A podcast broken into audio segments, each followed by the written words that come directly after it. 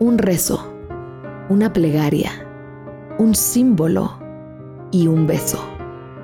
Que si se fue tranquilo, que si parece que está durmiendo.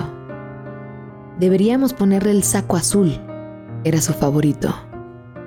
En la película de la vida, las acciones caen en una coladera donde los errores se atrapan y solo quedan los buenos recuerdos. La persona se convierte en una tarde feliz de juegos en el parque. En aquel abrazo cuando estaba afligido, en la noche cuando trató de cocinar algo y resultó que fue espantoso. Aunque las risas no faltaron. Si los errores se fueron, entonces, ¿para qué tanto símbolo? ¿Para qué el ataúd con terciopelo?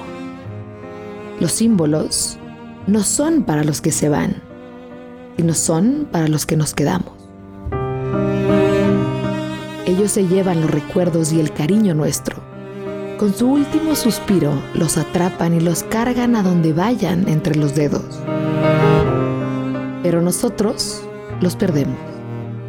Dejamos de verlos y necesitamos recordarlos.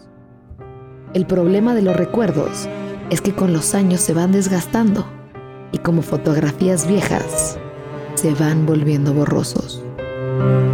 Por eso, necesitamos los objetos y los rituales. Son como los alfileres que fijan esos retratos y evitan que el viento veraniego se los lleve para jugar con ellos y esconderlos allá quién sabe dónde.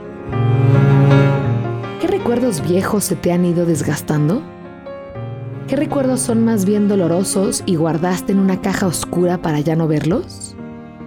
¿Qué rostros se han ido desvaneciendo en la memoria por más que los aprietas, no quieren regresar?